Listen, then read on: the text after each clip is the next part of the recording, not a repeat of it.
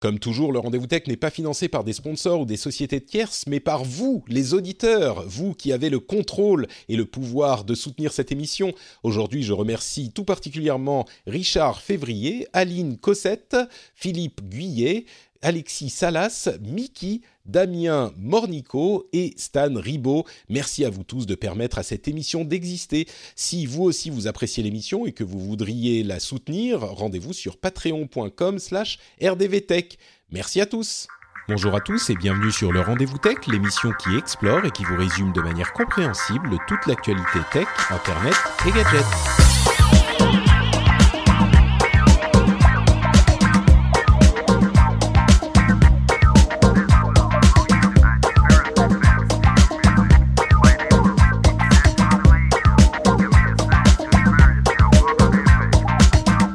Bonjour à tous et bienvenue sur le Rendez-vous Tech, l'émission qui vous résume toutes les semaines l'actualité tech, internet et gadgets. Je suis Patrick Béja et aujourd'hui on va vous parler de téléphone portable interdit à l'école, de loi sur les fake news, peut-on contrôler l'internet, de Amazon qui amène l'écho euh, son Amazon Echo euh, en France, et puis de plein d'autres petites news. Et pour m'accompagner dans ces aventures technophiles, j'ai l'éminent Cédric Ingrand. Comment vas-tu Cédric?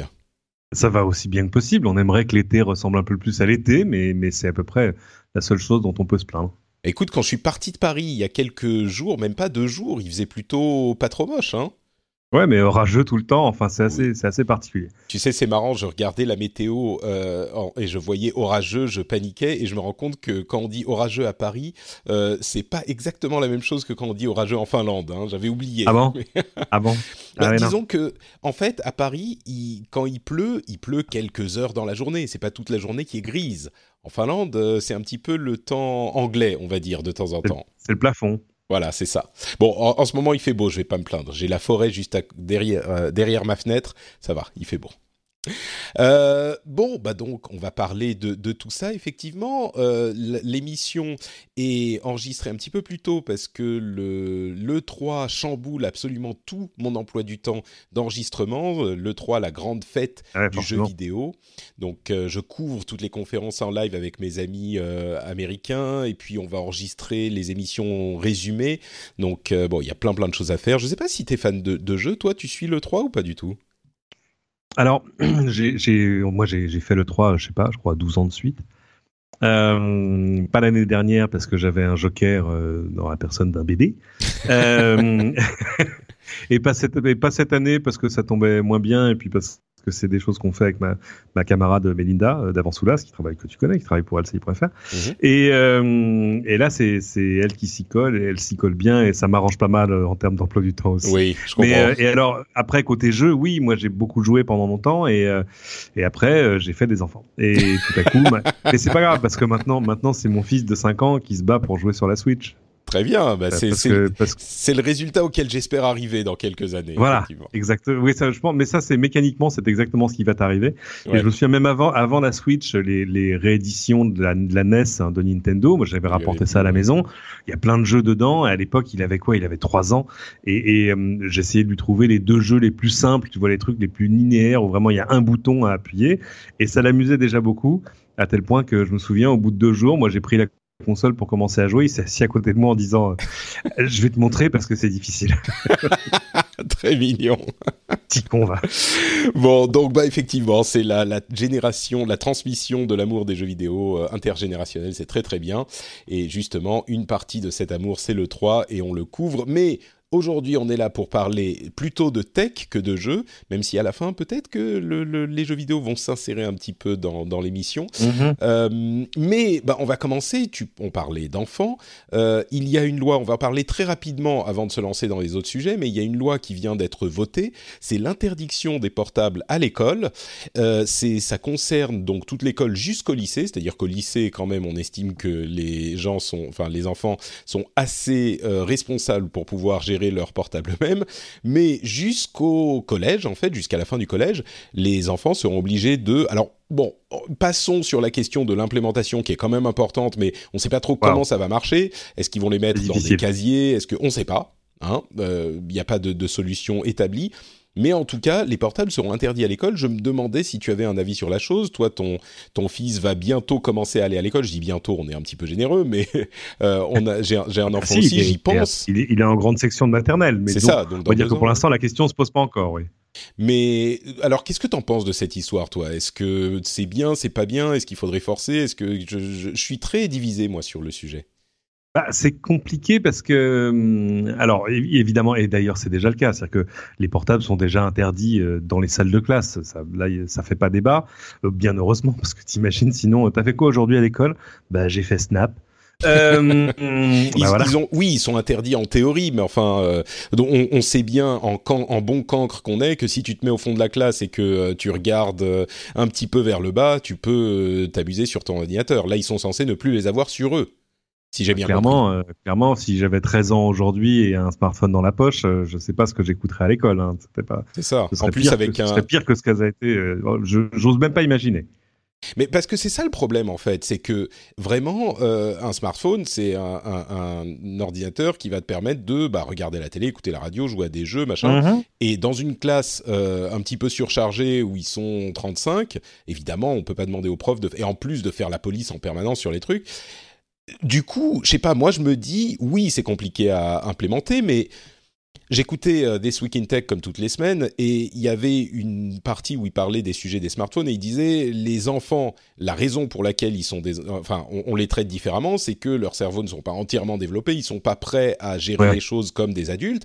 Et c'est vrai que si tu leur donnes une source de distraction euh, permanente, euh, c'est, disons que c'est une catégorie un petit peu différente de euh, d'avoir un crayon et un papier et de commencer à griffonner sur ton sur ton sur ton cahier. Et, et je n'irai ah pas jusqu'à dire qu'il faut interdire les smartphones partout et je suis pas du tout du, du genre euh, il faut absolument enfin c'est une technologie malsaine et machin et c'est ça pourrit leur cerveau c'est pas ça. Mais c'est vrai que si tu leur mets la tentation de dans les mains à l'école en permanence je me dis, c'est un petit peu pousser le, le, le, truc un petit peu trop, quoi. Donc, euh, je sais pas, moi je me dis, il faudrait effectivement les interdire, ça me paraît pas incohérent. Maintenant, comment le faire euh Je suis d'accord sur le fait que c'est pas incohérent, mais c'est vrai que le débat se situe sur est-ce qu'il faut qu'ils soient en gros autorisés dans les cours de récréation? Et, euh, et là, ça pose d'autres soucis, c'est-à-dire que là, le parent que je suis, moi, aimera bien dans, dans, pas longtemps, euh, arriver à joindre ses enfants quand ils sont à l'école et que c'est la récré ou à être joint par eux. Enfin, euh, tu vois, garder garder ce, ce, lien ouvert pendant la journée pour euh, des questions de logistique idiote, euh, etc. Donc euh, le côté vous allez laisser vos smartphones à la maison, hmm, c'est compliqué. Ou alors peut-être qu'il faut juste leur mettre dans la poche quelque chose, quelque chose qui n'est pas un smartphone. On va tous aller acheter des, des Nokia 3210. Euh, non mais si, voilà. Et mais du coup, on pourrait échanger trois SMS et s'appeler. Si je veux jouer vieux con, je peux te dire, bah nous quand on était à l'école, on n'avait pas de téléphone et on s'en sortait pas plus mal. Exactement. Oui. Exactement. Euh, on en faisait d'autres, hein, mais on faisait pas ça. Et, euh, et je, je, suis absolument d'accord sur le fait que.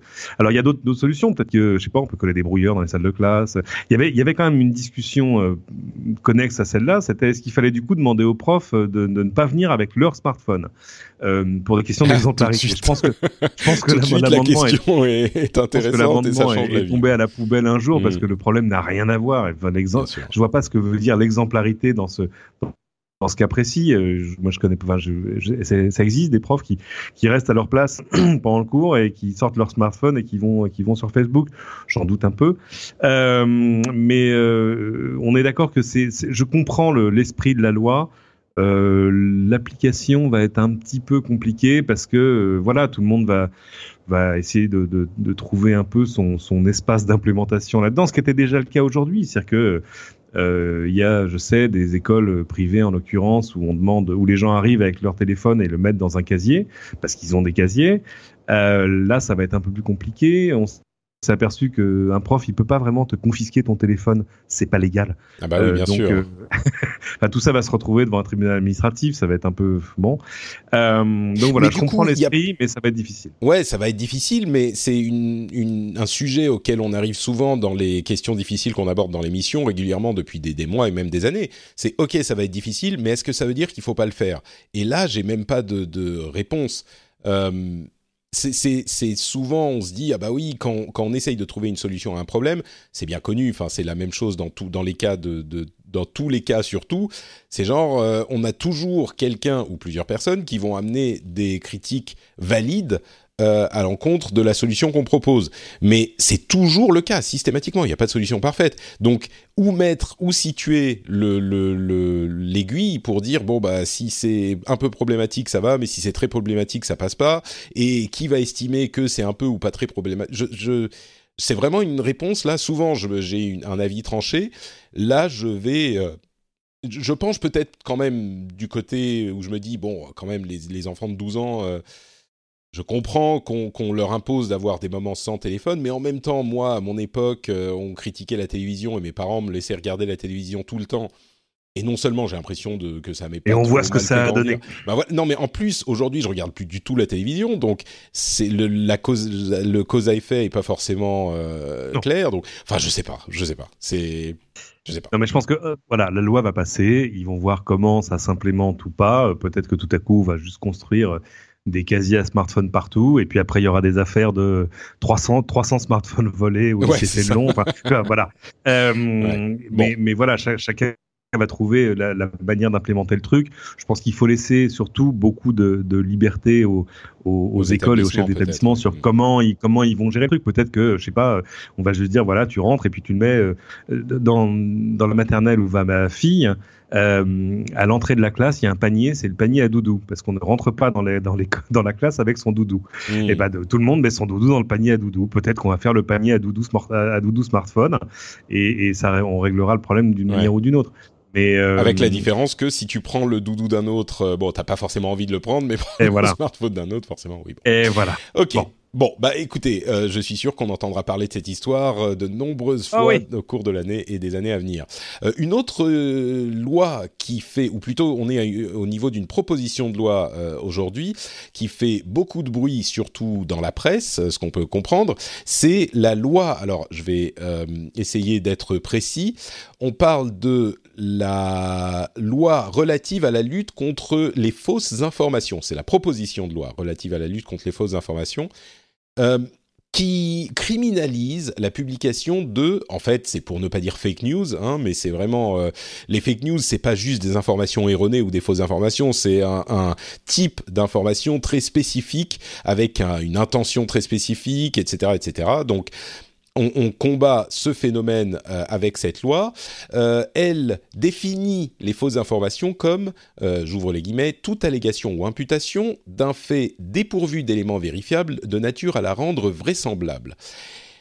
Et là, ça pose évidemment énormément de questions. Alors, qu'est-ce qu'on qu'est-ce qu'on a quand on a euh, quand on publie ce type de news? Euh, La publication, la diffusion, la reproduction par quelque moyen que ce soit de fausses nouvelles, de pièces fabriquées, falsifiées ou mensongèrement attribuées à, un à des tiers, lorsque faites de mauvaise foi, euh, elle, aura elle aura troublé la paix publique ou aura été susceptible de la troubler sera punie d'une amende de 45 000 euros. Les mêmes faits seront punis de 135 000 euros d'amende lorsque la publication, la diffusion ou la reproduction faite de mauvaise foi sera de nature à ébranler la discipline ou le moral des armées ou à entraver les corps de guerre, l'effort de guerre de la nation. Euh, et bien sûr, ces, euh, sanctions sont mises en place par des juges, enfin sont, sont jugées par euh, le, le, judiciaire. Donc il y a énormément de problèmes dans cette approche. Euh, je suis le premier à avoir crié à la, euh, au, grand problème des fake news qu'on a beaucoup vu aux États-Unis, que moi j'ai beaucoup suivi, mhm. et en Angleterre, et qu'on a moins senti en France. Et donc j'ai l'impression que l'urgence euh, ne se ressent pas autant dans notre pays. mais évidemment, comme vous en doutez, euh, la manière dont est écrite cette loi est sujet à tellement d'interprétations que là, j'ai presque envie de dire euh, l'aiguille de est-ce que c'est bien ou pas bien quand on a toutes les critiques qui vont être euh, exprimées à l'encontre d'une décision, comme je le disais tout à l'heure, l'aiguille va plutôt dans le sens, pour moi, j'ai l'impression, mais je veux qu'on en discute, du côté, c'est peut-être pas un problème qu'on peut tacler de cette ou peut-être pas de cette manière. Euh, je suis un petit peu plus, un petit peu moins positif, on va dire. Mais qu'est-ce que tu en penses toi? Alors toi, tu, tu, es en plein dans, dans, la presse et dans les médias. Euh, ça te touche presque directement. C'est très très difficile. C'est-à-dire que, alors, on comprend très bien l'esprit de la loi, qui est de dire, euh, il faut réprimer on pourrait dire les fake news, mais on va dire plus simplement les tentatives de manipulation de l'opinion. C'est peut-être une meilleure manière de, décrire la chose. Excuse-moi, je vais encore parler un tout petit peu, mais le but n'est pas de, en, tout cas le but avoué n'est pas de de tenter de, de, comment dire d'endiguer les informations, mais vraiment il y a dans ces fake news une vraie tentative et parfois une réussite de manipulation de l'opinion publique à des fins presque militaires. Euh, quand on voit la manière dont, alors à quel point ils ont joué, ça, ça a joué, on ne sait pas, mais la manière dont euh, la Russie a tenté de contrôler l'issue de l'élection euh, américaine d'il y a deux ans, c'est mmh. c'est pas juste quelqu'un qui euh, lance une rumeur sur une star euh, de la chanson quoi. On est vraiment dans la dans la manipulation, dans la cyber-manipulation militaire, c'est de la de l'attaque entre les nations quoi. C'est de la c'est de la guerre informationnelle. Ouais. C'est ça. donc on comprend on comprend l'esprit de la loi qui est de dire il faut arriver à endiguer ça, il faut se donner les il faut donner aux judiciaires les, les outils pour arriver à le combattre. Maintenant, c'est là où on tombe dans une complication terrible, c'est que d'abord il faut qualifier ce que c'est. Tu, tu, as vu, euh, voilà, le, la formulation du truc sur euh, c'est quoi, euh, oui, un fait dépourvu d'éléments qui permettraient ça peut, ça peut vouloir dire tellement de choses. Que... Ça s'applique qu'en période électorale, entre parenthèses, ce qui renforce encore l'idée que c'est vraiment pour éviter la, la, la manipulation. Oui. Ouais, c'est important. Mais mais mais c'est vrai que dans ce sac-là, tout à coup, vu la, le, le, côté assez vague de la description, mais comment pourrait-elle être vraiment plus précise euh, Tu peux mettre dans le lot des choses qui relèvent de la plus pure manipulation, euh, des infos qui sont euh, absolument fausses, et puis des infos qui sont juste, j'ai envie de dire, erronées. Tu vois ce que je veux dire ou une supputation à partir d'une info. Enfin, voilà. Bah, donc, il, euh, précise justement que l'info doit être euh, euh, diffusée de mauvaise foi. C'est-à-dire que on sait à la base. C'est marrant. Je, parlais de cet article Facebook, cet article qui a publié Wired sur la manière dont Facebook analyse les différentes fake news, parce que c'est vrai qu'il y en a plein. Il y a de la propagande, il y a de la manipulation, il y a plein de types différents. Et là, vraiment, j'ai l'impression qu'ils essayent de cibler autant que faire se peut la, tentative de manipulation, c'est-à-dire que il faut que l'information ait été diffusée de mauvaise foi, c'est-à-dire que son diffuseur sait qu'elle est erronée. C'est comme ça que je le comprends. Mais c'est pas si simple que ça parce que justement il y, a, cet élément de la mauvaise foi dans le texte. Bien sûr. Euh, c'est-à-dire qu'on va demander à un juge dans l'urgence parce que ce sont des procédures d'urgence. C'est pas un truc où tu vas déposer plainte pour que ce soit jugé euh, dans, dans, dans six mois, neuf mois ou un an. Là c'est le ministère public qui s'autosaisit. Enfin il y a plusieurs euh, il y a plusieurs façons de, de faire que, que ça arrive devant un juge. Mais tu vas demander à un juge dans l'urgence de juger de la bonne ou de la mauvaise foi de l'auteur, ce qui est un, ce qui est un concept qui en droit est un peu euh, un peu glissant parce que c'est euh, éminemment ouvert à interprétation. C'est-à-dire que pour que ça marche, il faut que le texte soit assez large euh, pour que tombe dans ces filets justement des, tentatives de manipulation, mais euh, il faudrait pas que ça ratisse trop large et que tout à coup, je sais pas, je dis une bêtise, un journaliste qui a fait un boulot honnête ou même imaginons un éditorialiste qui lui a pris des licences avec la, réalité vraie euh, juste pour supputer euh, sur un, sur un fait ou, euh, ou une déclaration ou autre chose, puisse lui se retrouver dans, dans, les, dans les filets du législateur alors qu'il n'y a pas du tout d'intention de, manipulation derrière. Donc, alors c'est là qu'on arrive justement aux critiques assez unanimes de l'ensemble de l'opposition, que ça soit de droite, de gauche euh, ou du, de, partout. Euh, y a, on a entendu beaucoup de choses qui me semblent moi un petit peu, euh, pour le moins exagérées ou criées au Enfin, on a, entendu euh, différents responsables politiques dire que c'était une tentative du gouvernement Macron de euh, mettre la main sur la enfin sur l'information euh, tout court, de manipuler l'information, de faire de de la censure, de faire ce genre de choses.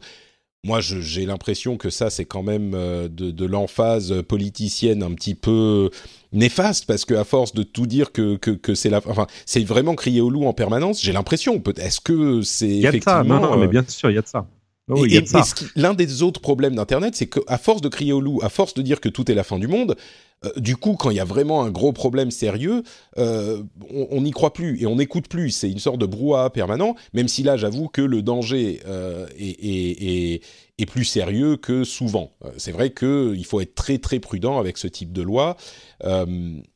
mais, juste pour mettre ça, pour, régler ça rapidement, est-ce que toi, tu penses qu'il y a effectivement une volonté, si, comment dire, sciente Non, je, je, perds mes mots. Délibéré. Délibéré, voilà, c'est des anglicismes. délibéré de manipuler l'information, moi ça me paraît gros quand même, ou de, censurer l'information, moi ça me paraît quand même. Non, non bon. Non, parce que parce qu'en plus c'est pas c'est pas l'exécutif qui aura cette arme-là entre les mains. C'est alors sauf si le ministère public peut s'autosaisir, mais mais toute personne pourra attaquer toute information. Euh, mm. devant un juge qui aura 48 heures pour statuer sur la véracité de, l'information. Et là aussi, c'est-à-dire que, prenons des exemples. Euh, hum, L'affaire Cahuzac, voilà, par exemple. Mm. Mediapart sort des trucs en disant, euh, voilà, le ministre du budget ou l'ancien ministre du budget, enfin non, à l'époque, il était ministre du budget, a des comptes à l'étranger, etc., etc. Évidemment, euh, Mediapart peut pas révéler ses sources à cet instant précis. Euh, toutes les preuves sont pas là, sauf que eux disent nous, on a voilà, on a le dossier qui permet de. Euh, si on les présente à un juge sous 48 heures, le juge va faire quoi? Dans, En audience publique, leur dire alors, mais qui vous a donné ces informations? Euh, C'est un peu compliqué.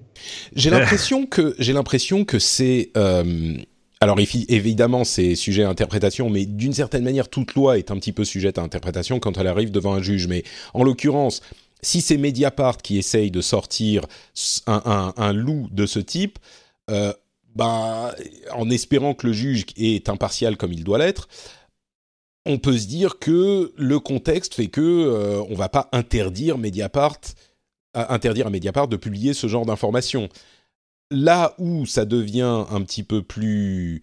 Euh, c'est tous ces problèmes où la ligne est difficile à tracer, mais on sait quand on est devant ou derrière.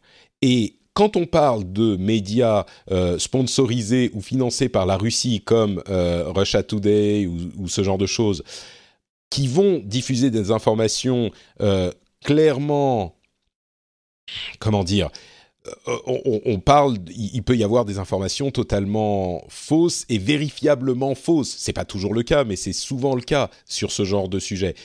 Et elles se diffusent à une vitesse euh, effrayante. Est-ce que ça peut cibler ce genre de choses sans cibler justement les cas légitimes où, euh, bah, Cahuzac, Fillon, ces, histoires-là, où il y a un intérêt public à révéler ces, choses-là? Est-ce que tu penses que les deux sont compatibles?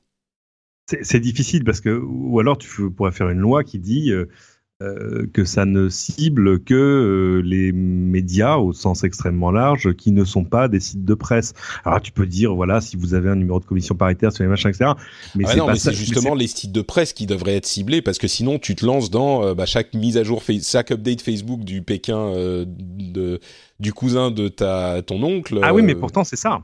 Oui, c'est ça aussi. D'ailleurs, Françoise Nissen, la ministre de la Culture à qui il a été posé la question, dit non, non, mais attendez, ça vise pas les sites de presse. Sinon que le, la loi ne dit rien de tel. Euh, donc, de fait, parce que ta publication, euh, ça peut être de fait un, statut Facebook, un blog post, euh, une image commentée, 20 secondes de vidéo qui tout à coup devient virale. Mais alors ça, c'est en théorie, mais en pratique, ça peut-être que c'est un outil justement au moment où ça devient viral parce qu'évidemment c'est pas chaque truc qui, est liké trois fois. Et, peut-être alors peut-être qu'on arrive au bout du truc. Est-ce que l'intention est de se dire au moment où ça devient viral où on voit qu'il y a euh, 10 000 100 000 retweets ou shares ou likes ou ce que c'est à ce moment euh, le parquet s'y intéresse ou le, juge euh, s'y intéresse en interdit la diffusion et euh, ordonne à Facebook d'en retirer, de retirer cette mise à jour de cette manière en essayant d'enrayer euh, la diffusion de l'information et peut-être que Facebook peut, diffuser, peut, appliquer la décision au, euh, au riposte, au, enfin riposte, aux, euh, autres publications, c'est ça. Et, et, du coup, mmh. est-ce que d'une certaine manière, là je, je, retourne le truc sur sa tête, on n'est pas en train de reprendre dans le domaine de, du gouvernement ou en tout cas de la, du, du pouvoir législatif cette ce pouvoir de décision sur ce qui peut être publié ou diffusé ou non, alors que jusqu'à maintenant, euh, ces dernières années, la tendance était de dire ah bah merde, Facebook, débrouillez-vous, déterminez ce qui est acceptable ou pas, et supprimez ce qui n'est pas acceptable, sachant que chacun a une euh, opinion différente sur ce qui est acceptable ou pas. Facebook, Google, euh, les autres. Est-ce que c'est pas, je me pose la question, est-ce que c'est pas une tentative d'essayer, si ça s'applique pas au titre de presse, mais plutôt soyons clairs, hein, c'est les réseaux sociaux. Mmh. Et les hébergeurs, et bien sûr. Voilà. Est-ce qu'on n'est pas en train de remettre dans les mains dans lesquelles elle devrait être ce pouvoir de décision? Bah, c'est là aussi, on, ajoute un degré de complexité. Si, si tu, si on situe par exemple dans, dans le droit de la presse, euh, c'est facile de dire, euh, tu vois, je sais pas, euh, Le Monde a publié un article avec des infos erronées, donc on demande au Monde de retirer l'article ou de le corriger. Ça, c'est facile. si c'est un mec qu'on connaît pas, qui a un compte Twitter avec 200 000 faux followers, qui tout à coup tweet une énormité sur, je sais pas quoi, la vie sexuelle d'un candidat ou voilà. Là, tout à coup, on rentre dans un autre degré de complication, c'est-à-dire qu'on va demander aux plateformes d'arrêter de le partager, euh, sans en connaître forcément la source. Et, et c'est amusant parce que, euh, on, on, tu disais, on peut retourner le problème. Retournons le problème. Euh, vu que tout, tout, le monde, toute partie intéressée, en fait, pourra euh, aller euh, dénoncer un contenu devant le juge, euh, on va dire regardez, c'est affreux, il y a tel, je sais pas, tel blog post par exemple ou telle photo Instagram qui euh, allège que, euh, qui allègue, pardon, euh, que mon candidat a fait ci ou a fait ça ou je sais pas, a fraudé le fils, qui a trompé sa femme, j'en sais rien. C'est-à-dire que ça peut s'appliquer aux sujets qui sont vrais aussi. Oui, pardon, vas-y, fini, oui. et le, la mission du juge tout à coup, c'est de juger le degré de bonne foi ou de mauvaise foi du, poste, et puis surtout de la véracité des faits qui sont allégués. Hmm. Il y a des choses qui sont objectivement invérifiables. Euh, qui sont même voilà. Et donc, euh, du coup, ça veut dire que si le juge n'arrive pas à vérifier que c'est faux, bah, euh, les gens qui l'auront posté pourront, pourront, dire mais la preuve que c'est vrai, le juge n'avait pas dit que c'était faux. Mmh. et là, tu tombes dans un tout à coup, tu, tu as tu as amplifié le mouvement plutôt que plutôt que d'être arrivé à l'étouffer. Mais du coup, donc et surtout, on va, je sais, enfin, en période électorale ou même vu que ça ne s'applique que là, bien heureusement, euh, dis non, on va, on va donner du boulot au juge. Hein. Je pense qu'il va créer, ah il va créer euh, deux, deux, deux, trois nouvelles chambres. Tu sais, il y, a une chambre correctionnelle qui est spécialisée dans les affaires de presse. Je pense qu'il va en, falloir créer trois, quatre ou cinq autres mmh. événementiels, hein, j'ai envie de dire, euh, pour arriver à, à élaguer le nombre d'affaires qui vont être euh, amenées devant elle, parce que un, tu vas avoir euh, des rumeurs sur les candidats, où on va te ressortir des vieux dossiers, où on va, etc., etc., des choses qui vont relever plutôt de l'insulte, euh, des choses qui vont relever du vérifiable ou du pas vérifiable. C'est-à-dire que imagine que, euh, je sais pas, le Front National ou le Rassemblement National, maintenant, nous ressortent des affiches sur, c'était quoi les affiches dans les années 80 Ouais, 2 millions d'immigrés, c'est 2 millions d'emplois en moins tu peux créer à la fake news, hein. Euh, mais et le juge, il fait quoi pour dire c'est vrai, c'est pas vrai? C'est compliqué. Bah, comme je le disais, il y a euh, plein de, de, cas où on saura pas si c'est vrai ou c'est pas vrai, mais il y a aussi plein de cas. Je pense à euh, la, la, la, comment dire, la campagne politique du Brexit où il prétendait que le, le le fait de quitter l'Europe ramènerait, je ne sais plus combien, de millions de pounds directement. Oui, de, 200 euh, ou 389 millions de pounds par, ouais, ouais. Exactement. Par, semaine, par an, par mois. je ne sais plus, mais enfin, c'était un truc énorme. Dans les caisses de, la sécurité sociale, ouais. Exactement. Et ils avaient mis ça sur des bus. Et ça, c'est idiot, mais c'était prouvablement faux, pour faire un, barbarisme horrible, c'était mhm. prouvablement faux, et ça s'est diffusé énormément, et il y a plein de gens qui y croyaient vraiment.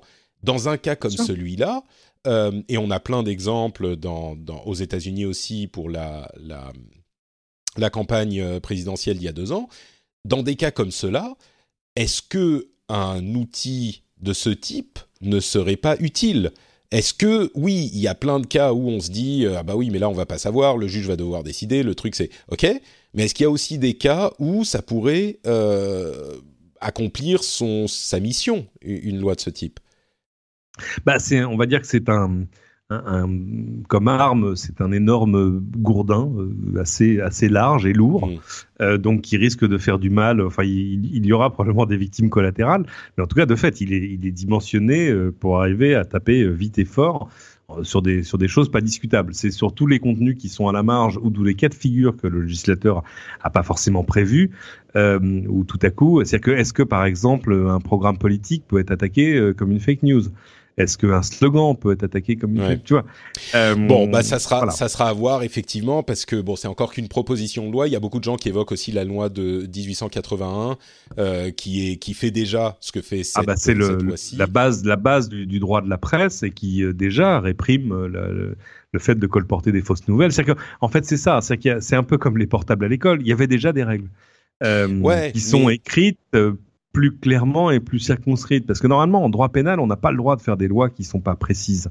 Hmm. Euh, tu vois, ça, ça je suis pas certain que les, les, législateurs aient bien compris la chose. Mais... Tu vois, si, si tu, si tu, l'assassinat et le meurtre, par exemple, sont deux choses différentes en droit pénal, euh, et tu, tu n'as pas, on, on peut pas t'accuser d'avoir presque tué quelqu'un, tu vois ce que je veux dire.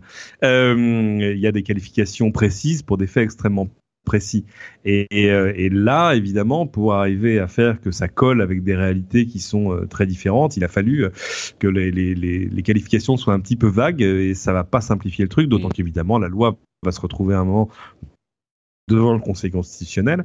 donc, on n'a pas fini d'entendre parler, mais le premier, Ouais, première zone d'application, c'est l'année prochaine, hein, c'est dans un an, c'est les élections européennes de 2019.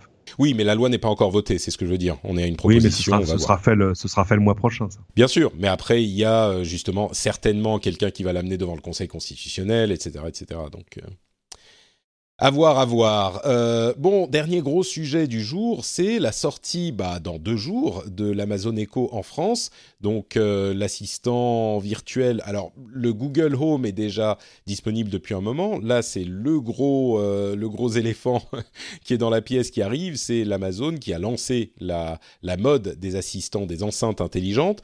entre parenthèses, j'ai acheté un Google Home Mini que j'aurais adoré utiliser, mais je l'ai pas activé euh, avant de repartir en Finlande, et du coup je peux pas l'activer depuis la Finlande. C'est très très très frustrant. Si quelqu'un a une solution, j'ai essayé par VPN, ça marche pas. Si quelqu'un a une solution pour l'activer depuis la Finlande, ou si quelqu'un sait euh, si en l'activant en France et puis en le ramenant en Finlande, ça fonctionnera. Je suis très curieux de le savoir parce que j'ai été très frustré avec euh, cette histoire. Donc, euh, bon, bref, dites-moi sur Twitter ou, dans les commentaires ou là où vous pouvez. Euh, et donc, l'Amazon Echo arrive avec ses millions de skills qui lui permettent de faire euh, tout et n'importe quoi. Cédric, toi, tu connais bien l'appareil. D'ailleurs, tu me disais avant d'enregistrer que vous, l'utilisiez pas mal ces dernières semaines au boulot. Mmh. Est-ce que c'est intéressant? Est-ce que les auditeurs devraient se jeter dessus? Qu'est-ce que ça fait? Euh, On en a beaucoup parlé ces derniers mois, mais ça reste un petit peu nébuleux, je crois, pour beaucoup d'auditeurs. Est-ce que tu peux nous décrire ce que c'est que l'Amazon Echo? Bah, Si tu si as déjà utilisé un Google Home, tu as déjà une idée à peu près précise oui, mais pour les que gens ça fait, parce que les, fonctions ah bah c'est un assistant euh, vocal, c'est-à-dire c'est quelqu'un, enfin quelque chose à qui tu vas dire bonjour le matin et qui va te donner euh, la météo du jour, les news, à qui tu vas poser des questions. Qu'est-ce que j'ai posé comme question difficile hier? Je me souviens plus. J'ai posé une question difficile et j'ai eu la réponse immédiatement. J'étais assez impressionné. Euh, c'est quelque chose. Alors j'attends de le voir parce que pour l'instant je l'ai pas en français. Euh, qui en anglais marche remarquablement bien, mais c'est normal parce qu'évidemment euh, Echo c'était quand même le premier des assistants qui a été lancé sur le marché. Euh, Amazon avait vraiment pris tout le monde de vitesse, c'est la tête 2014. Là, où il est intéressant, je dirais qu'il y a deux choses, parce qu'il y a des gens qui connaissent sans doute les assistants sur leur téléphone. c'est les, les, choses qui sont différentes avec cette enceinte connectée, c'est que d'une part, il t'entend dans la pièce assez bien, même si tu parles pas trop fort. Euh, et puis le volume est évidemment beaucoup plus fort que sur un téléphone, donc c'est même dans une grande pièce, a priori on l'entend où qu'il soit posé. Euh, mmh. Et il y a toute cette série de skills euh, dans le cas de, de l'Amazon qui sont en fait des petits scripts de programmation que peuvent implémenter les développeurs de manière à ajouter des fonctions au, à l'Amazon Echo et du coup, ça a augmenté les capacités de l'appareil et du système très très vite. Euh, et, donc, il peut faire euh, énormément de choses. Mais, mais quel genre de choses, en fait euh, Parce que c'est comme Google Assistant, c'est comme Siri. Bon, peut-être pas comme Siri, parce que Siri peut rien faire du tout, mais qu'est-ce qu'il peut faire qui, qui, est un petit peu surprenant, peut-être? Surprenant, je sais pas. Alors évidemment, il y a un angle particulier sur, le, sur Amazon qui est le commerce. Hmm. Euh, il faut comprendre hein, le, le, le, pourquoi, et là c'est pas ce qu'Amazon dit, c'est mon interprétation à moi, donc ne criez pas aux fake news tout de suite. Euh, c'est qu'évidemment Amazon a, a, tout de suite vu le potentiel de cette technologie à la fois dans son côté à potentiellement développer des, des, achats récurrents, par exemple. C'est-à-dire que pour ces choses dont tu ne te souviens plus, ou enfin où tout à coup le, le prix a pas beaucoup d'importance, imaginons dire voilà Alexa, recommande-moi un paquet de couches. Voilà où tout à coup on va on va reproduire des commandes que tu as déjà faites, on connaît déjà tes produits favoris, etc. Euh, ce qui est important parce que pour un site d'e-commerce, s'insérer comme ça dans des achats qui sont des achats de des achats habituels qui sont pas du tout de l'achat d'impulsion, euh, c'est important. Et, et, surtout, je pense que ce qu'Amazon a vu, c'est que euh, si tout cela se développait sans lui, tout à coup, il allait se dresser des interfaces entre lui et ses clients. C'est-à-dire que si, si les leaders du marché, c'était Apple et Google, bah, peut-être que ça poserait, poserait euh, un, problème de business à Amazon à un moment, euh, parce que tout à coup, je sais pas, ces interfaces en question pourraient aussi demander un droit de passage. Mais c'est même plus que ça. C'est même plus mhm. que ça. C'est de la même manière que les assistants virtuels sur les téléphones permettent, par exemple, à Apple de mettre un, une, une barrière de l'assistant entre mhm. l'utilisateur et la recherche, c'est-à-dire qu'on passe plus mhm. forcément par euh, le site web pour faire une recherche sur Google, mais on demande à l'assistant, du coup, le contrôle retombe dans les mains d'Apple. Là, euh, Amazon, avec cet assistant, a, a est passé d'une situation où il devait euh, passer soit par le web, soit par effectivement Google ou Apple sur les téléphones mobiles, à une situation où ils ont eux le contrôle sur leur interface à travers cette Amazon Echo. Donc effectivement, c'est un produit qui est qui est hyper hyper important. C'est ce dont on parlait sur les assistants virtuels et Amazon s'est inséré dans cet écosystème de manière brillante avec euh, le, le, tous les échos qu'ils ont sortis. Ouais, et puis ils ont juste en fait considéré que c'était hyper stratégique pour eux. Hmm. Euh, parce que tout à coup, ça pouvait même, même les, les mettre en danger, d'où un investissement rapide et massif. Euh, moi, il y a un chiffre qui me revient tout le temps, c'est que aujourd'hui, alors ça a peut-être augmenté depuis d'ailleurs, euh, chez Amazon, les troupes qui s'occupent d'éco, que ce soit pour le développer, pour les partenariats, pour le vendre, pour rien, ce serait plus de 5000 personnes.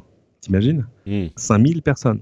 C'est-à-dire que c'est des investissements à milliards. C'est pas une petite activité, c'est pas un gadget, c'est pas un petit truc qu'ils font à côté, c'est pas non non, c'est un projet majeur D'autant que c'est quand même la plus naturelle des interfaces. Bien sûr. Que c'est quelque chose avec lequel tu es presque né, la parole. Euh, ouais, pas tout à fait. Hein. Moi, je peux te dire, euh, là, ça fait cinq mois qu'on essaye de lui faire dire des trucs. Euh, il, il, parle pas, il est pas né avec, hein, le petit. c'est du boulot. Ça va, ça va venir. Et, et, chez moi, je, voilà, j'ai des enfants qui sont en, âge de parler, même de parler très bien, mais pas encore en âge vraiment d'écrire, voire même de lire. Et, et, pour eux, l'interface vocale est un truc, mais d'un naturel absolument mmh, confondant. Encore plus que le tactile, ouais.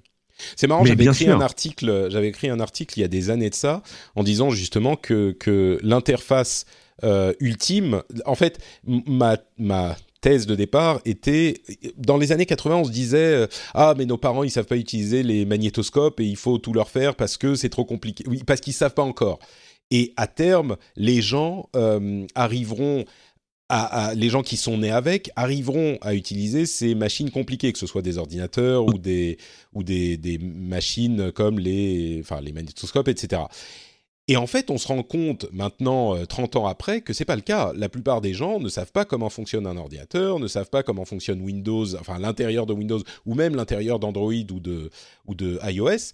Et donc, même si les smartphones ont amené une simplification euh, de l'interface, la vraie interface la plus simple, la, plus naturelle, c'est simplement le langage. Et les gens normaux ne sauront utiliser des ordinateurs que le jour où les ordinateurs sauront comprendre ce qu'ils disent et leur répondre. Euh, enfin, c'est les assistants virtuels en fait. C'est HAL 9000, c'est ce genre de choses.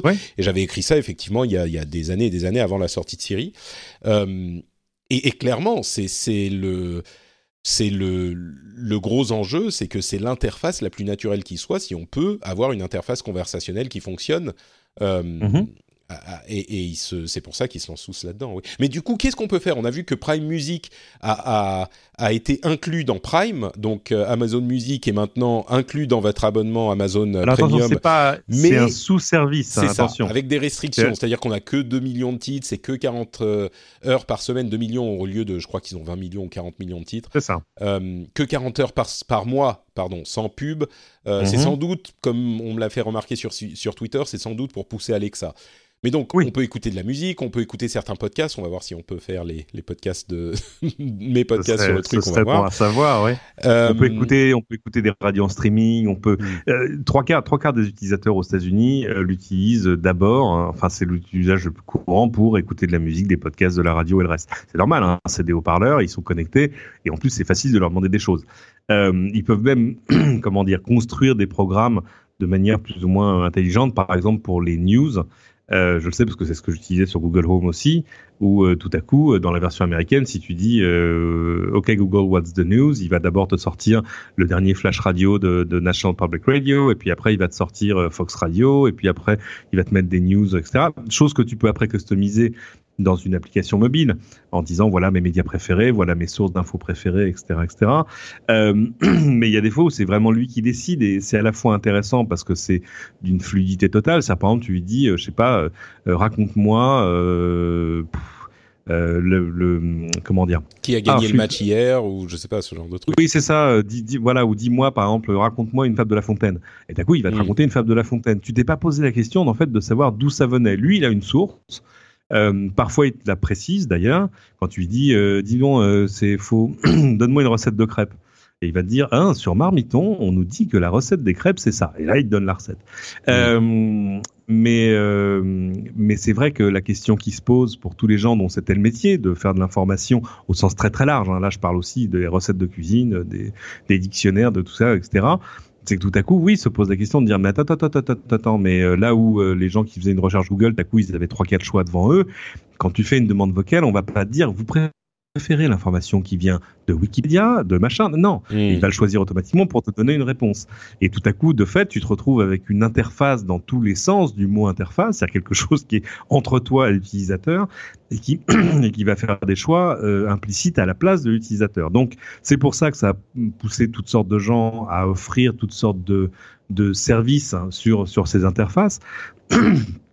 D'abord pour garantir que euh, leur site, leur service, leur info sera toujours accessible, hmm. quitte à la demander spécifiquement. Je sais parce que dans la maison qui m'emploie, par exemple pour le pour Alexa, on a des, on a développé trois services. Il y en a un pour LCI euh, qui va te donner euh, les dernières news, le dernier flash info, etc. Que ce soit en audio et même en vidéo sur sur les versions vidéo d'Echo. Euh, il y en a un autre euh, bah, pour les recettes de cuisine de Marmiton, parce que ça fait aussi partie de cette grande maison. Et puis, il y aura un truc avec les, les, les podcasts de téléfoot qui est bien calé pour la, la Coupe du Monde. Mais aux États-Unis, il y a des dizaines de milliers de services. Mais du coup, euh, comment tu fais pour l'invoquer, justement? Est-ce que tu peux dire, hey, donne-moi les news de LCI spécifiquement Oui, absolument. Il y a une phrase spécifique que tu dois dire et c'est comme une URL, en fait. C'est exactement. J'exagère. Ou c'est comme une app que tu que tu lances spécifiquement. Tu dis lance-moi tel truc.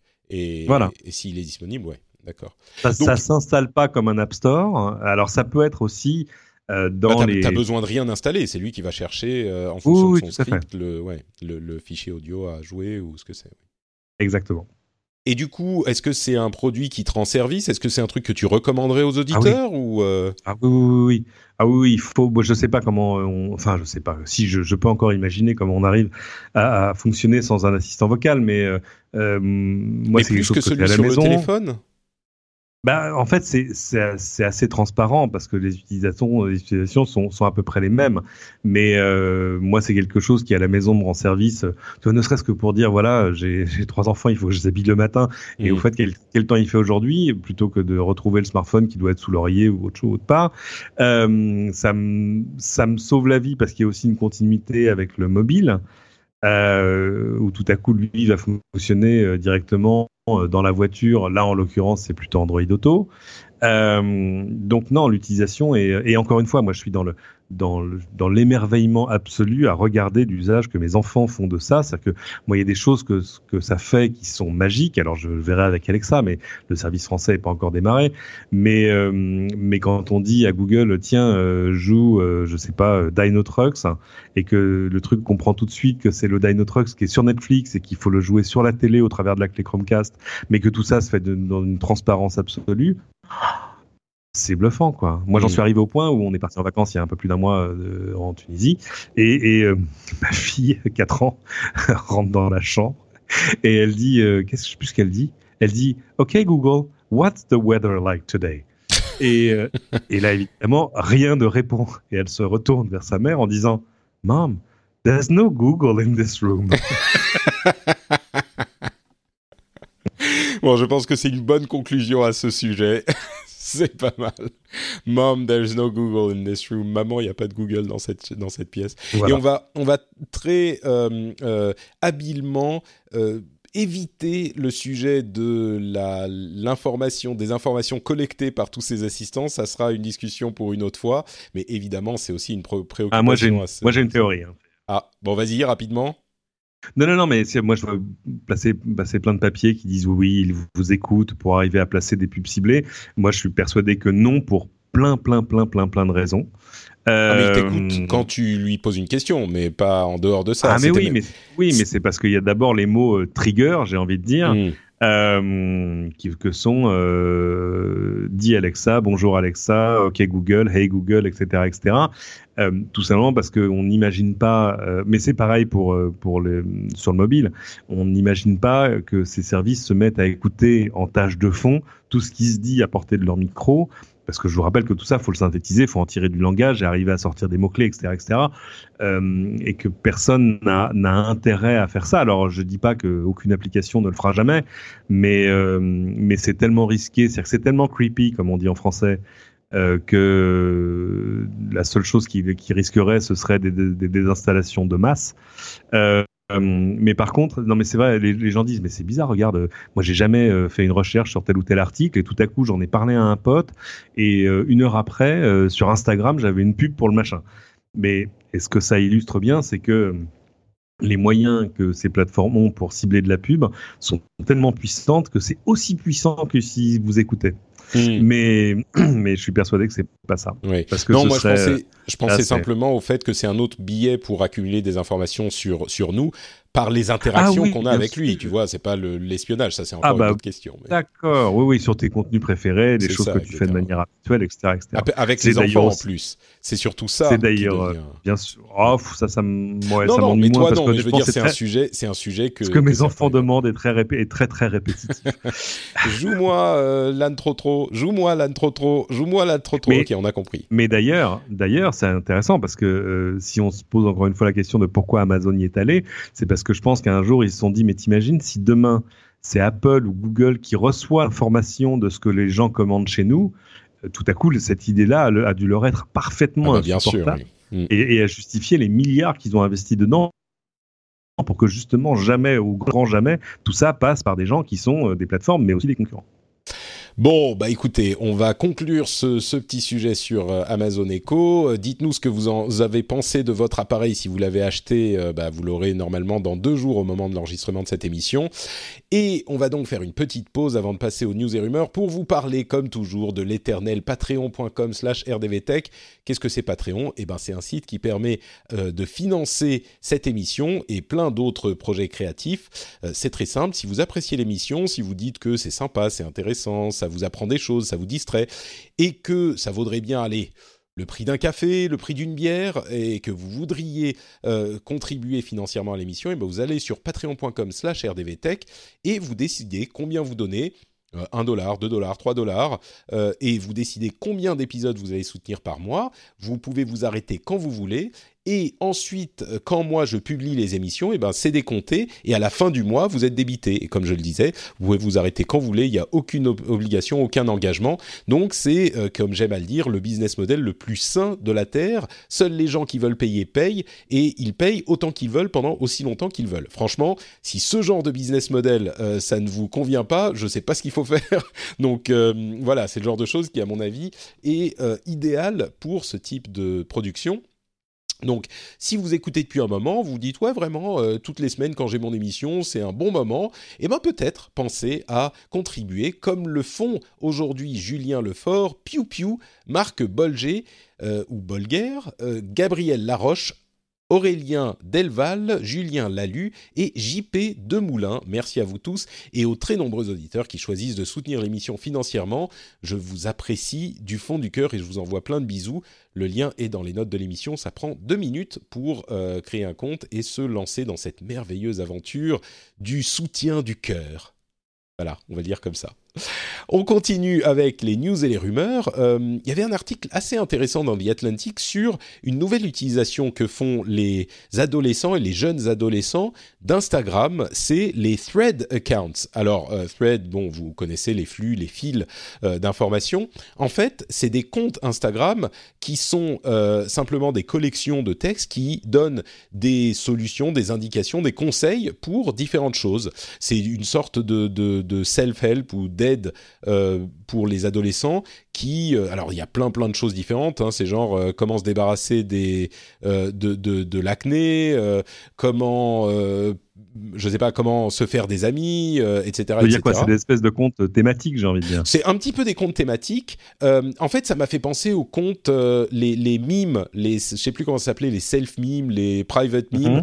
Mhm. c'est des comptes qu'ont les enfants ou les adolescents. Ils ont plein de comptes, hein, évidemment. Le compte sur lequel les parents les suivent, où ils font des trucs bien comme il faut, et puis les autres comptes où ils s'amusent avec leurs amis, bien évidemment. Et là, c'est des comptes qui sont dédiés à ce type de conseils, avec donc des listes de textes. Et ils, sont en train de progresser hyper hyper vite. Alors c'est possible que ça soit une mode, mais là où ça m'a vraiment marqué, c'était euh, la raison quand il parlait de la raison de la popularité de ces comptes. Euh, c'était en partie le fait que euh, les jeunes, les plus jeunes utilisateurs, 11-12 ans, disaient non mais euh, qui a le temps d'aller chercher sur Google euh, un truc et d'aller lire des longs paragraphes qui vont expliquer les choses?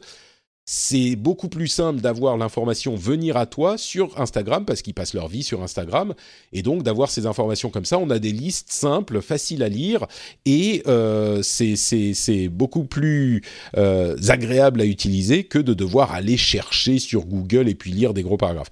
Alors, le vieux con qui sommeille en nous deux en train de dire ouais tu veux dire que c'est plus simple de regarder la télé que d'aller à la bibliothèque c'est un petit peu ça.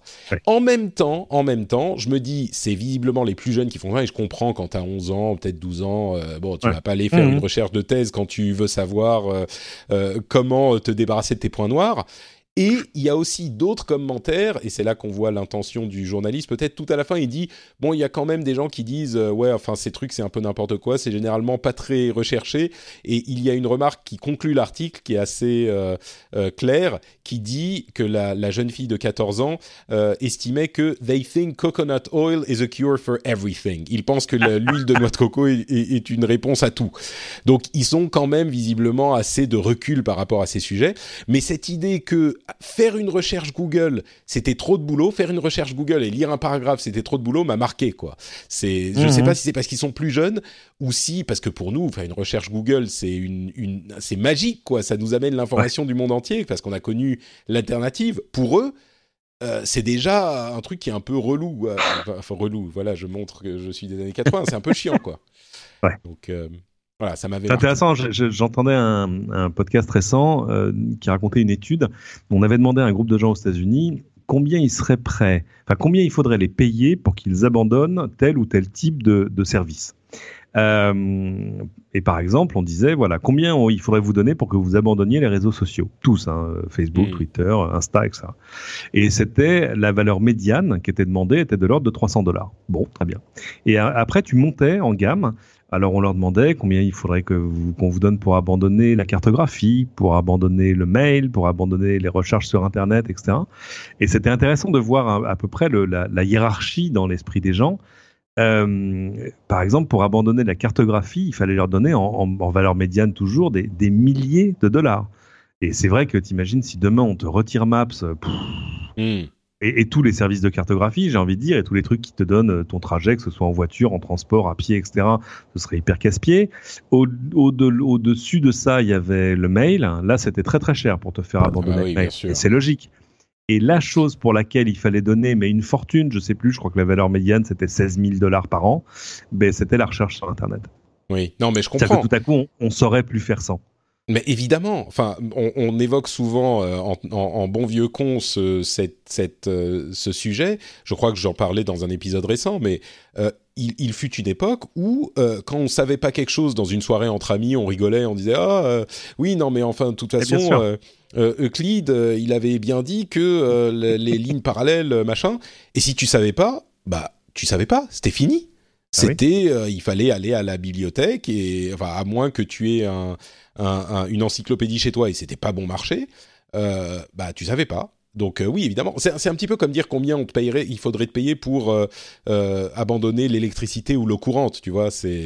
Mais les réseaux sociaux, à la limite, c'est intéressant. Toi, est-ce que tu, tu, serais prêt à... Parce que c'est pas essentiel à notre vie. Les réseaux sociaux, il faudrait te payer combien pour que tu abandonnes euh, Facebook, Twitter, tout ça? Euh, Je sais pas, mais de fait, moins cher que la cartographie, le mail et, la recherche sur Internet. Bon, ensuite, moi, je m'en sers pour... Euh, je m'en sers pour le boulot aussi, donc c'est un petit peu plus compliqué. Mais Facebook, par exemple, j'en sers un peu moins pour le boulot. Bon, ça, à la limite, faudrait pas me payer grand-chose parce que Facebook, c'est pas hyper intéressant. Mais tous les réseaux sociaux euh, tout court, ouais, je crois que faudrait monter très très haut, quoi. J'en sers beaucoup. bon. Euh, le Google Pixel 3 serait leaké, euh, le Pixel 3 XL. Il aurait deux caméras à l'avant et un, notch, je crois qu'on l'avait... Ah, on l'a peut-être euh, évoqué dans l'épisode précédent. Il aurait effectivement le notch, euh, comme euh, tous les, appareils récents. C'est marrant parce que... Et il n'a pas de port jack. C'est vraiment... Enfin, ça, fait sourire parce que c'est un truc qu'on reproche toujours à Apple de faire. Enfin, c'est des trucs, deux trucs spécifiquement, le notch et le port jack, qu'on a reproché à Apple de faire. Et même certains des constructeurs qui aujourd'hui abandonnent le port jack et euh, implémentent le notch s'en sont moqués il y, a, il, y a pas, il y a quelques mois ou un an dans le cas du port jack. Et aujourd'hui, ils l'implémentent. Donc, bon, il faut quand même parfois voir euh, au-delà des, des, stratégies. Euh, marketing de ces constructeurs. Enfin bon, j'enfonce des portes ouvertes là, mais c'est quand même hmm. drôle. Euh, ben, je pense que, et, c'est encore plus vrai sur le notch, hein, c'est-à-dire que euh, moi j'ai des gens qui, à qui j'en parlais, qui travaillent chez des constructeurs de mobiles. L'encoche, on va parler euh, français, c'est l'encoche. oui, absolument. c'est-à-dire le, petit truc qui est en haut de l'écran pour arriver à continuer à, bah, à agrandir l'écran en abritant quand même le, le micro et quelques capteurs, sans laisser une grosse bande noire en haut de l'écran. Euh, et, euh, et, eux me disaient non mais la question du, du, notch, enfin de l'encoche, c'est quelque chose qu'on se posait depuis longtemps parce qu'évidemment l'ambition depuis longtemps c'est d'agrandir l'écran le plus possible et de faire des, téléphones qui sont 100% borderless. Euh, et donc la question se, se, posait depuis longtemps. Et en fait le fait qu'Apple les, fait en premier a un peu donné l'autorisation aux autres de le faire. Tu vois ce que je veux dire? Mmh. C'est-à-dire tout à coup, euh, voilà, c'est-à-dire qu'il y a des gens qui auraient bien voulu le faire mais qui n'avaient pas forcément envie d'être les premiers parce qu'il y avait un risque commercial à le faire à se dire est-ce que les gens vont accrocher? Est-ce qu'ils vont pas dire non mais attends c'est quoi ce truc qui vient me bouffer un bout de l'écran euh, et l'interface des apps ça va se passer comment etc. Et euh, et qui en plus sont sous Android donc maîtrisent pas forcément. En gros il aurait fallu que ce soit Google qui le fasse en, en premier pour autoriser pour être le premier à autoriser tous les autres mmh. constructeurs de, de, smartphones Android à le faire. Apple l'a fait et tout à coup euh, voilà c'est devenu acceptable pour les autres. Et euh, même si évidemment euh, tous les notches sont pas du même format, ça va poser plein de questions sur les applications, euh, un peu moins côté Apple où évidemment les choses sont un peu plus intégrées et il y a pour l'instant une seule largeur de notch. Ouais. Voilà. Bah c'est intéressant effectivement comme, comme analyse que le fait qu'Apple l'ait fait, bah du coup après les autres qui viennent après c'est juste ouais bah c'est pas déjà c'est plus une grosse news parce que ça a déjà été fait. Puis en plus si Apple qui a cette image de qualité et de et de premium le fait, euh, bon bah au, pire c'est juste comme le truc cher et, classe entre guillemets. Je sais qu'il y a des auditeurs qui vont euh, faire la grimace quand je dis classe, mais c'est la perception donc. Euh, euh, on parlait du système. C'est un peu, c'est un peu toute proportion gardée. C'est un peu comme euh, les gens qui sont amateurs de voitures de sport et qui disent non mais attends, de toute façon il y a l'essence et il y a rien d'autre parce que de toute façon euh, tant que Porsche fera pas de voiture électrique, la voiture électrique ce sera pas intéressant. Et mm. tout à coup voilà Porsche ça y est va sortir enfin un, modèle électrique et tout à coup, ça va être là aussi un enabler, c'est-à-dire que ça va, ça va permettre à d'autres d'en faire en étant, en étant crédible auprès d'une population pour qui c'était l'anathème jusque-là.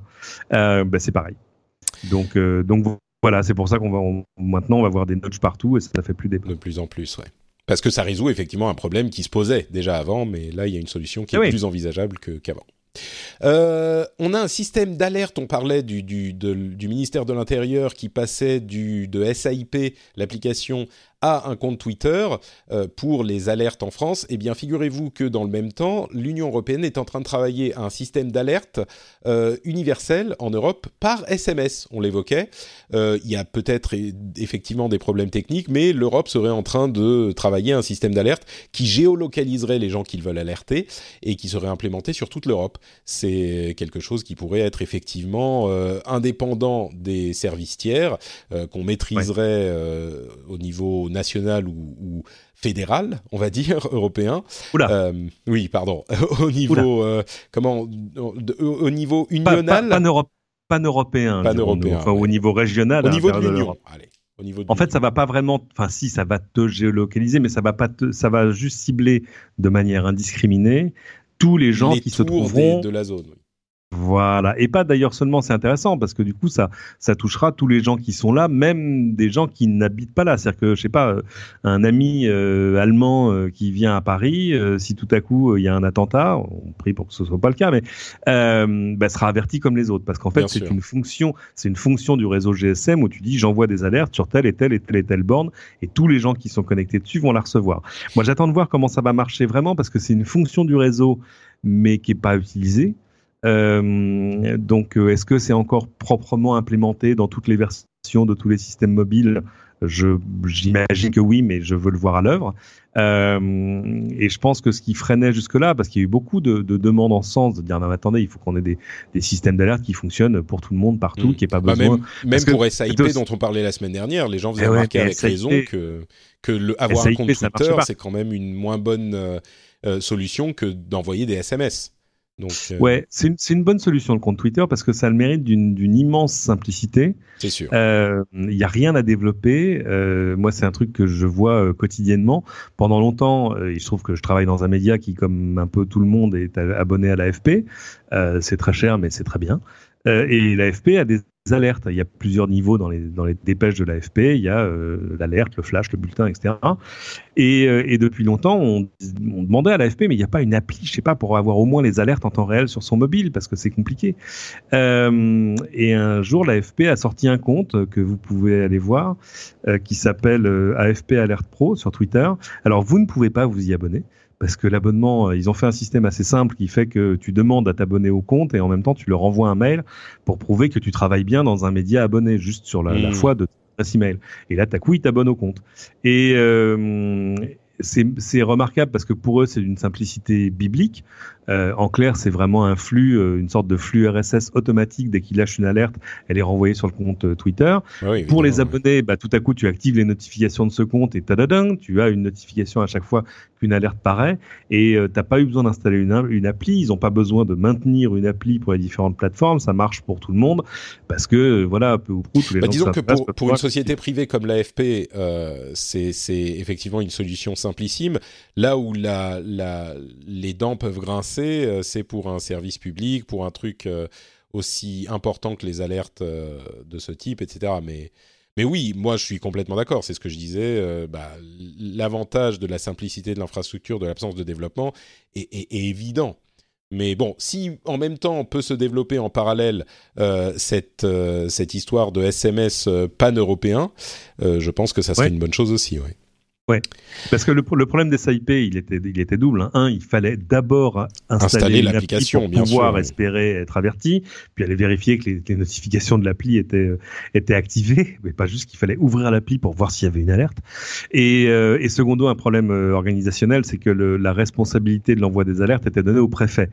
Euh, ce qui est bien, mais si tu veux, euh, je sais pas, imagine que tes, tes préfets euh, de, de Côte de, de Côte d'Azur euh, et que tout à coup euh, il y a un camion qui fonce dans la foule euh, le 14 juillet sur la promenade des Anglais, ton premier réflexe c'est pas de dire tiens il va falloir attendez le, il est où le garçon qui s'occupe des SAIP ah il est chez lui. Ah très bien vous allez le chercher il faudrait non non évidemment tu as mille choses à faire avant de t'inquiéter de ça.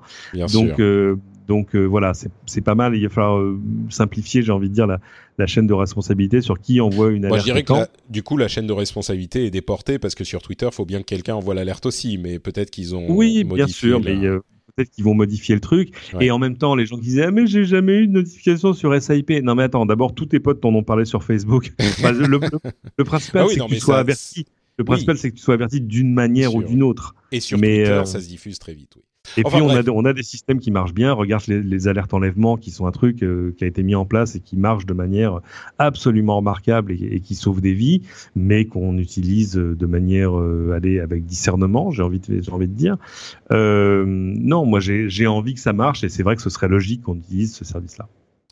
Euh, tiens, il y a une, euh, une, initiative de Microsoft qui est en train d'immerger dans les, dans les news un petit peu what the fuck, qui est en train d'immerger des centres de données euh, dans des énormes conteneurs, ils les immergent et il y a juste un câble qui sort. Enfin, ils les mettent dans la mer, quoi, carrément.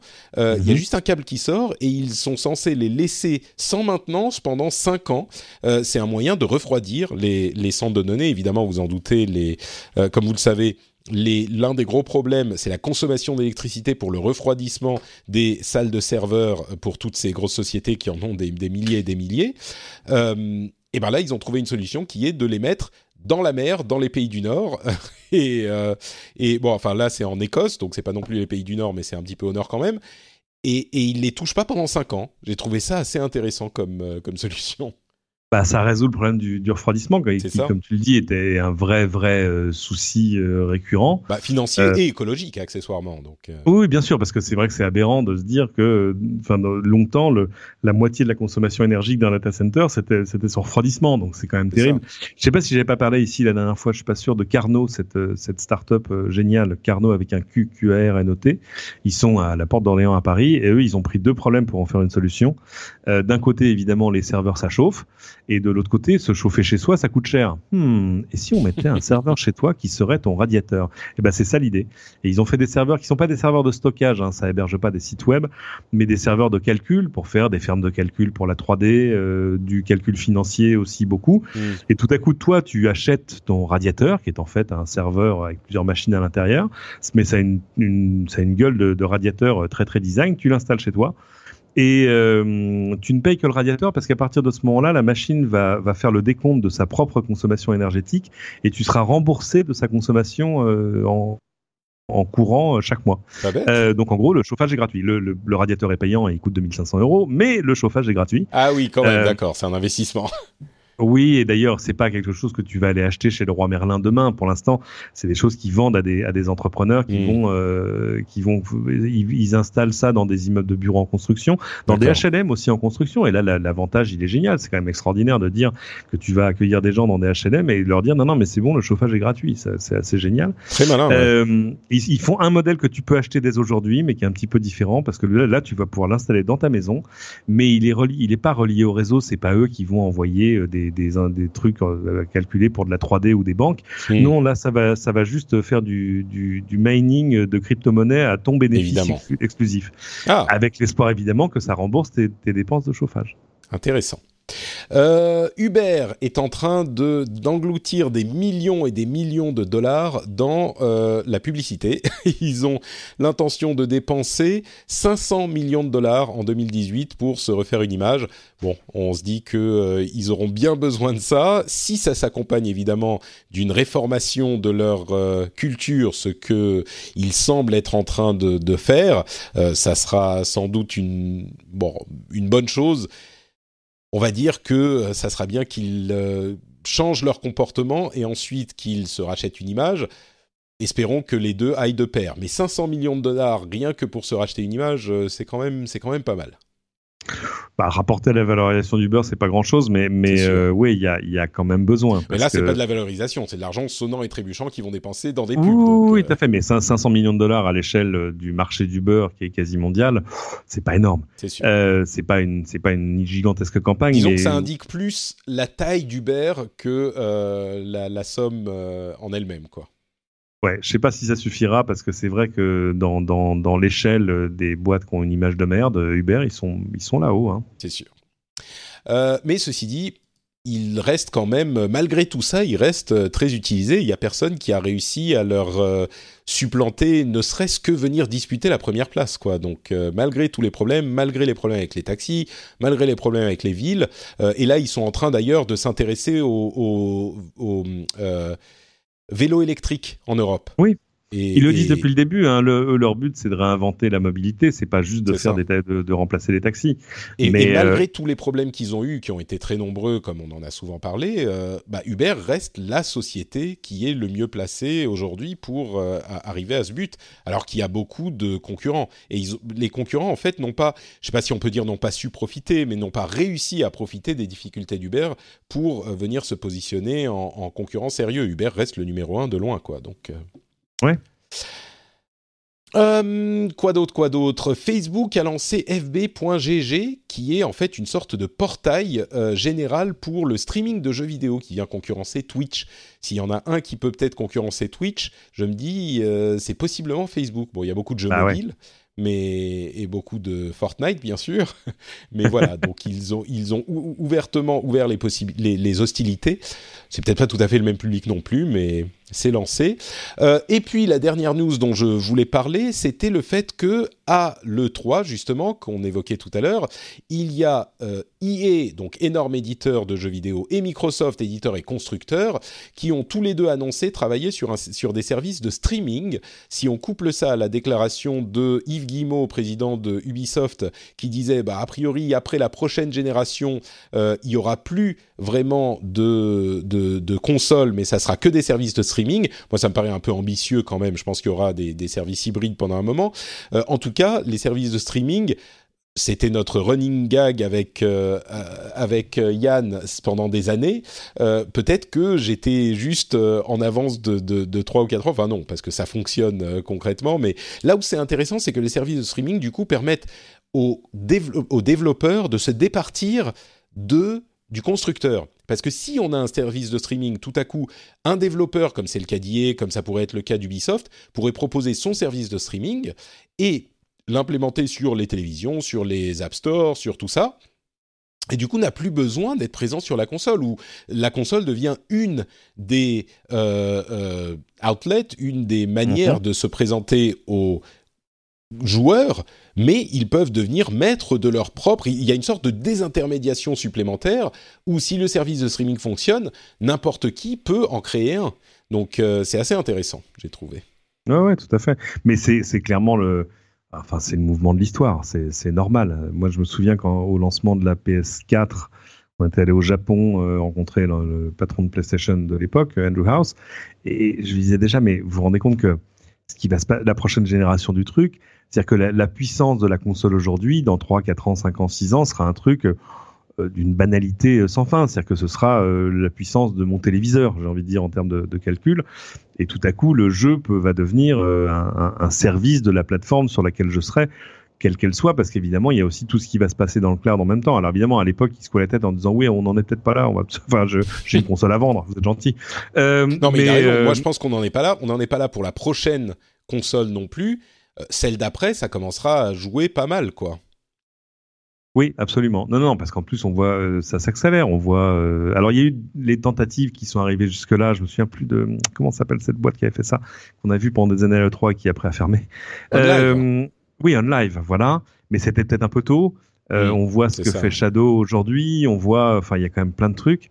Euh, Moi, je vois ça comme euh, l'arrivée de Steam. Au début, tout le monde dit ah mais je vais pas télécharger des jeux depuis le net, machin. Ça a pris quelques années, mais ah aujourd'hui, ah, on ne pense plus les choses autrement. Je pense qu'on va y arriver effectivement à terme. Techniquement, ça fonctionne pour certaines personnes aujourd'hui, mais d'ici dix ans, imaginez comme euh, l'infrastructure aura changé. Quoi. On, sera mhm. d'ici dix ans, on sera en train de parler de 6G, j'imagine. Le 5G sera tellement, la 5G sera tellement commune qu'on sera en train de commencer à parler de, de 6G. Donc Bon, bref. Euh, voilà pour ces sujets un petit peu gaming et pour la conclusion de notre épisode. On arrive donc à la fin et c'est le moment de remercier Cédric d'avoir participé à l'émission avec moi. Merci beaucoup d'avoir été là. Est-ce que tu pourrais dire aux auditeurs où ils peuvent te retrouver sur l'internet?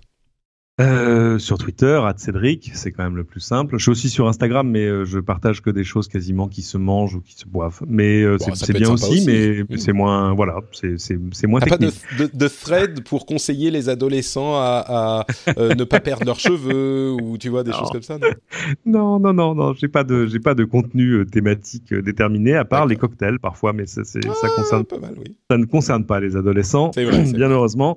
Et, et sinon, voilà, sur sur ce que je publie régulièrement sur lci.fr et puis à l'antenne d'LCI bien évidemment, particulièrement le jeudi matin. D'ailleurs, ce jeudi matin, je vous montrerai ce que LCI a fait sur Alexa. Magnifique.